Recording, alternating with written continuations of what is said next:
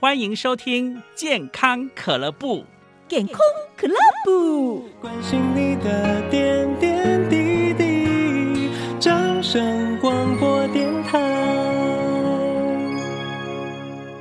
欢迎所有的朋友们持续在锁定健康可乐部节目，我是主持人子荣。大家都知道嘛，其实我们一天呢要吃三餐或者是三餐以上的一个食物。不过呢，如何吃进去我们的身体当中，是对我们的身体是有帮助的。那我们要如何来照顾我们的肠胃，照顾我们的身体健康呢？在今天的节目当中呢，跟大家分享这本书籍是由脸谱所出版的《肠道菌对了，身心就健康》。在今天的单元当中，持续邀请到就是文化大学保健营养学系的副教授翁德志老师，再度来到节目当中跟大家分享。德志老师好，哎，所有的听众朋友，大家好，主持人你好。恭喜老师呢又再次的出书了。不过呢，在这一次的主题当中讲到的是肠道菌，是因为在这几年来，大家其实对于我们吃进去的东西越来越关心，不管是我们营养的如何调配，或者一些食安上面的问题，大家都知道哇，这个吃进去的东西不能乱放。没所以错，其实嗯在这几年来，其实大家对于肠道或者是我们饮食的观念，其实也越来越追求了耶。没错。其实，在很多电视上的广告，大家其实会看到一些诉求肠道健康的产品。嗯，那其实聊到肠道菌对健康的影响，其实大家最常直接想到就是说，哎，我会不会过敏？对，或者是没错哎，我今天吃坏肚子，肚子会不会、呃不舒服？嗯但是其实越来越多的研究发现，肠道菌其实可以影响到我们从头到脚，嗯甚至是从内而外哇很多很多的器官，很多很多的部分都跟健康是息息相关的。对啊，其实真的就吃进去的东西，对我没们错全身的营养来说是非常的重要哦。所以在这本书籍当中，其实呢，老师和其他两位的饮食专家了，是第一个就是吴应荣博士对，吴他老就师是不用说了，其实呢，出版的作品啊，或者是在很多不同的平台跟大家分享这些讯息，其实也都非常的重要是。另外呢，就是李芷薇营养师是对，在当中呢，其实也帮大家做非常多这些数据的研究和分析。没有错。所以在这本书籍当中，哇，又是集结老师两年来的精华是耶。 不过，听众朋友们不用太紧张。嗯虽然说我们帮大家整理了很多很多的资料，但我们都用很生活化的方式嗯跟大家来介绍这些肠道菌的知识。对，那其实还有很重要的是，这本书里面还有提供了七十五道的食谱跟饮品，让大家除了有知识的获得之外，嗯对重点是可以把这些知识实践在日常生活当中，然后嗯吃进我们的肚子里之后，让我们这些肠道的这个细菌对于我们健康的影响有一些很好的正向的帮助。没错，因为其实我觉得大家最烦恼就是一日三餐要煮什么，没错，，这真的是很多家庭主妇、主夫们的一个困扰。尤其像我们很多的听众朋友们、大哥大姐们，其实基本上都是在家自己烹调为没主。错。那其实我们常常诶，可能呃餐桌上面出现的食材啊，或者是烹调的方式，煮久了就会比较单一是，你会知道说啊，可能那个家人喜欢吃什么，是或者是什么样的烹调方式比较简单，所以常常就是我们的台湾的餐桌上面，常常会有那种比较趋近于一致化，或者是是比较没有什么多元变化的可能。不过，实其实如果懂营养的话，你会发现其实有非常多的食材可以做替换，嗯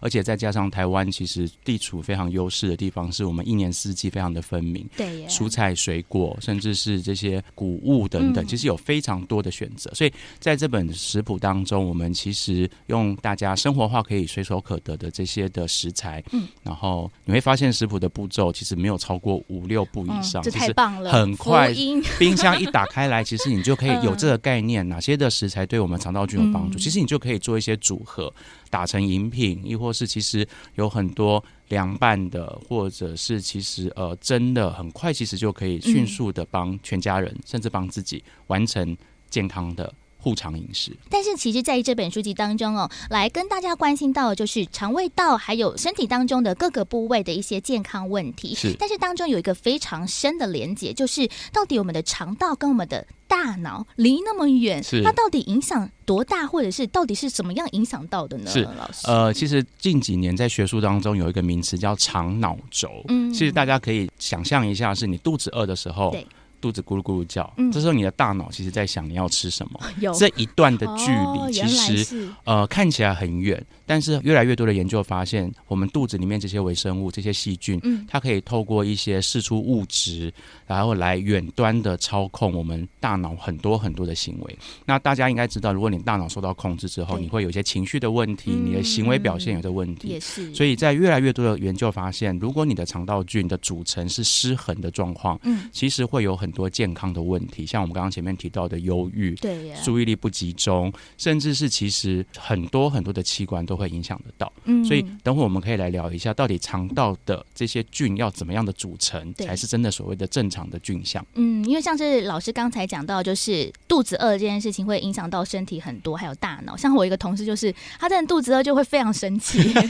不是身旁也蛮多的这种然后很多人就会认真生气开始要吃一些甜甜的啊、油炸炸的，的？但其实你会发现对这些东西会上瘾。嗯，那有越来越多的研究发没现，错这个上瘾的行为其实也是跟我们肠道菌的失衡嗯是息息相关的。对啊，因为其实我们都听过一个说法，就是吃甜食可以让我们心心情情开心。没错，但那个开嗯心对啊其实是短暂的，嗯但其实你会发现，当这个短暂的情绪过了之后，嗯你其实会更饿，哦，你其实会也更想吃东是。西，嗯甚至是你可能会有更多专注力不集中的问题。所以在整本书当中，我们其实也告诉大家如何的聪明吃甜食。真的，或者是选择这些食物，因为嗯营养师其实也是会喝真奶的， 营养师其实也是会吃炸鸡的，嗯但只是我们如何的把正确的时间分配以及正确的食物选嗯择，希望可以透过这本书让大家可以真正的了解，其实营养师也是人， 我们我们其实也会吃这些食物， 对但我们知道怎么样的吃嗯比较健康，然后可以分享给大家。对啊，其实这个饮食就是落实在三餐当中嘛，就是常常不管是聚餐啊，或者我们一般饮食，真的是避免不掉这些可能比较罪恶的食物。嗯嗯嗯但是如何吃得更健康，其实，在书籍当中也非常多的一些学问，带大家呢一起来做了解啊。不过呢，其实我们谈到了刚才讲到的这个肠脑轴嘛是，其实我们这个肠胃道，其实大家可能在之前也都没有特别的去研究或去了解，但是发现了其实这个肠子啊，其实在里面非常的神奇是，它住的东西非常的多耶。其实，在我们肠道当中，大家可以可以想象是有把我们身体当做是一个房子，嗯那我们房子要出租给房客，那这些肠道的细菌其实就是我们身体的房客，嗯那这些房客可以分成好房客，嗯也有可以分成坏的房坏客，房客嗯当然也有一大群的对房客是中立的。嗯那其实越来越多的研究发现，如果我们肠道的好的房客比较多的时候，这些表态中立的人，他嗯其实会往好菌的方向靠拢。嗯可是如果当我们的饮食不注意，比如说压力、对食物选择不正确的时候坏菌比较多的时候，嗯这些中间的，我们可以把它当是墙头 草，它就会往坏菌的那方向靠拢坏的方向，然哦后使得我们身体的健康有更严重的影响。所以，如何让我们的肠道好的房客住比较多，然后让它的视力越来越壮大嗯对，其实就是透过你吃的每一口的食物。嗯所以我们在书中当中也会告诉大家，什么样的食材可以帮助你好菌留下来。坏菌少一点，嗯对然后让这些中间势力的这些的居民可以嗯一起跟好菌发挥作用，来维持我们的健康。对啊，这听起来就是我们一般大众的选择就非常的重要哎，因为像是这个好房客和坏房客的一个分别，真的非常的显著。而且有的时候如果坏房客太多了，其实好房客也会受到影响。没有错哎，所以其实我们可以用很多的方式来让好房客留住。当然，嗯我们也可以对外让好房客住进我们的肠道。对，所以，其实，在市面上，其实你会发现有很多相关所谓的益生菌的补嗯。充没错。那所以呢，这个也是一个方式。不过，在日常生活当中，如果大家有喝优酪乳的习惯，嗯，那如果有吃优格的习惯，对甚至是如果你有吃味增，哦嗯嗯或者是这些发酵的黄豆制品，其实你都可以摄取到这些好的房客、好的菌，嗯让我们的肠道的生态比较维持一个好的平衡之后，嗯让你的健康比较越来越好。对，但是刚才老师说到这个，是一般大众都会在很多的电视啊平台当中讲到这个益生菌，当然也是这三五年来正是大家追求的一个嗯没错风潮，尤其是到了这种比如说药局啊外面就会看到哇，各个品相、各个品牌都有哦，但是当中其实它的菌的选择也非常的重要，对不对？其实过去益生菌大家都会觉得是调节免疫，嗯然后或者是顾肠胃的这样子的一个保健的诉求。对，不过，其实近几年研究发现，每一株菌都有它特别的特色。嗯，所以呢，民众在选择这些产品的时候，我觉得要非常的清楚。你到底补充的这个益生菌的目的是为什么？对啊呀，比如说，现在它开始有一些诉求可以提高你的专注力的，嗯或者是可以让你的情绪比较舒缓的。嗯也当然，也有有一大宗是预防过敏的。对，那所以要依据你的诉求去选择这些产品，嗯然后最重要的是可信的，嗯或者是呃来源是清楚的产品。那不要有一个迷思，好像是花大钱就觉得一定有健康的效嗯这倒果，是而反而选错了产品，其实伤钱又没有达到那个效果。嗯，对啊，其实这个选择有非常多啊，大家也可以真正去了解之后呢，找到自己的一个没错需求，去额外的一个补充。是的因为其实这种好菌和坏菌之类的，其实有的时候不一定是我们原本本身身体就有的，对不对？哎、对，有一些的菌其实菌非常多对，，种这倒是。嗯所以呃，有一些我们可以透过一些提炼，或者是找到对人体有益处的菌，嗯然后来做一些额外的补充，的确嗯是可以这样子的。对啊所以呃，我觉得我们要积极的出发，嗯除了让好菌留下来之后，我们也可以让这些好的房客比较多元的住进我们的肠道，嗯，然后让我们的这一个肠道的生态。然后视力越来越好，嗯然后呢，让整个的健康的状况越来越佳。就是联合国的概念，没错，对不是对是， 不要单一，比如说独大、啊，没错或者是这样子，就会造成一些边界的纷没争，错会是比较危险一点点。但是其实刚才老师有讲到另外一个重点，就是过敏了。嗯其实，在台湾的过敏儿真的是多到一个非嗯常夸张的地步，像我自己也是，那身旁很多的同事哦，一个比一个还夸张。嗯但其实真的就是大家的生活当中非常大的一个问题是。但是过敏真的原因千非常千百多百种，但是其实在饮食当中的过敏也还不少耶。其实目前台湾的法规会规范，就是这个产品如果有含过敏源的时候，其嗯实必须要标示在产品上面。所以民众其实可以呃留意一下包装产品上。那传统大家会觉得过敏的，大概比如说是海鲜对、虾子这些，嗯但是其实有些人会对牛奶过敏，嗯会对也芒有果过敏，哦甚对至其实少部分的人会对嗯黄豆。哦或者是哇坚果，嗯所以呢，了解自己的过敏的呃的食物，我觉得是还蛮重要的，因为嗯过敏轻则流鼻水，然后懒懒的、嗯昏昏沉沉的，但是重则可能会导致于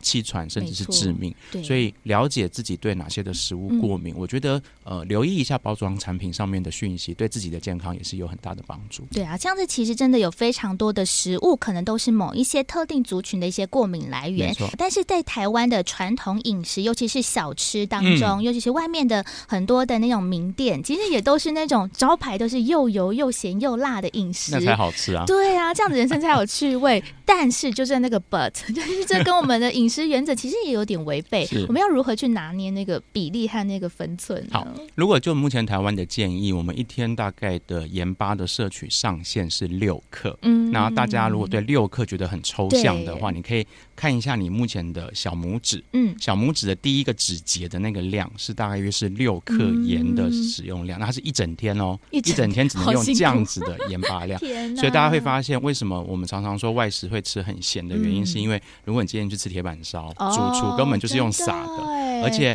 很多的酱料哇，比如说酱油，嗯然后味淋，甚至是番茄酱、嗯乌醋，其实里面都有非常多的钠。那很多小吃店，它其实都会标榜说：“哎，我不放味精，因哦为味精对其实也是含有很高钠。但是不要忘记，它不放味精，通常会放鸡粉、哦，另外一个鲜去或者鸡汤替代块，啊嗯这些其实都是高盐的天哪的那个烹调方式。所以台湾的调查发现，就是国小学童，我们刚刚讲六克盐嘛，嗯国小学童其实目前在早期的调查发现，他们一天已经吃到十克了，多很多了耶，已经快一倍了。真的耶。然后你从小就养哦成哇哦这个重口味，大家可以。想象就是你平常都吃重口味之后，嗯突然变成一个均衡清淡的饮食，嗯你绝对就会觉得它不好吃。会觉得人生乏味了， 所以你会发现，其实现在的小朋嗯友都吃这么重口味，那更何况是、呃、我们外食的成人，对然后工作的上班族。所以嗯，呃，有没有办法达到所谓的减盐的策略？我觉得大家可以思考的是，其实过多的盐摄取，其实我们如何加速盐的排泄，其实有一个很重要的策略，蔬菜要多吃。嗯哦，没因错，为蔬菜里面，其实有高钾，嗯那钾这个成分它可以协助我们把钠排出去。嗯，对，所以呢，通常我们会建议大家，如果今天真的外食不得已，对，还是要养成烫青菜的习惯，没错，哎黑白切，尽可能选比如说海带、嗯这一，些蔬菜类的食材，可以帮助我们过多的钠的这些的排泄。嗯那当然，烹调的选择，对要避开卤的啊、天哪 腌的啊、嗯渍的啊嗯这些，而选择比较一些蒸的。好、这些的这些的呃烹调方式，都可以大幅的降低这些钠的摄取。嗯那最后就是酱料，真好的真的哦不要酱料好重要，像吃火锅的时候，嗯很多人很喜欢去舀沙茶酱，对然后配酱油。其实你会发现那个酱其实盐很多，而且你又喝那个汤对更嗯对更这倒多是，然后所以大家通常吃完火锅之后，隔天早上起来都有一个很明显对水肿水嘛。肿。那就是其实你身体的钠过多，嗯水分堆积在身体的一个对呀很明显的表现。嗯，其实，在台湾好像很常，就是如果晚餐去跟朋友吃个聚餐，嗯不管是吃什么，常隔天都会有这个状况，对不对？嗯所以我觉得大家可以 提醒一下，看到自己的小拇指的这一个，一天只有这么少的盐巴 天量哪，，真的是要斤斤计较来着。没有 错。不过，其实，在我们这个不管是肠道菌或者是我们的身体健康上面，真的有太多太多这些学问了没。错所以呢，老师还有这个团队呢，都帮大家呢收录在这本书籍当中，帮大家分门别类的来了解到我们身体和我们肠胃道的相关故事。所以呢，在今天的节目当中，为大家分享的是这一本由脸谱出版的《肠道菌对了，身心就健康》。在今天的节目当中，再次邀请到了德志老师来到节目当中跟大家分享。老师，谢谢你。谢谢谢谢大家，祝福大家肠道菌对了，身心就健康。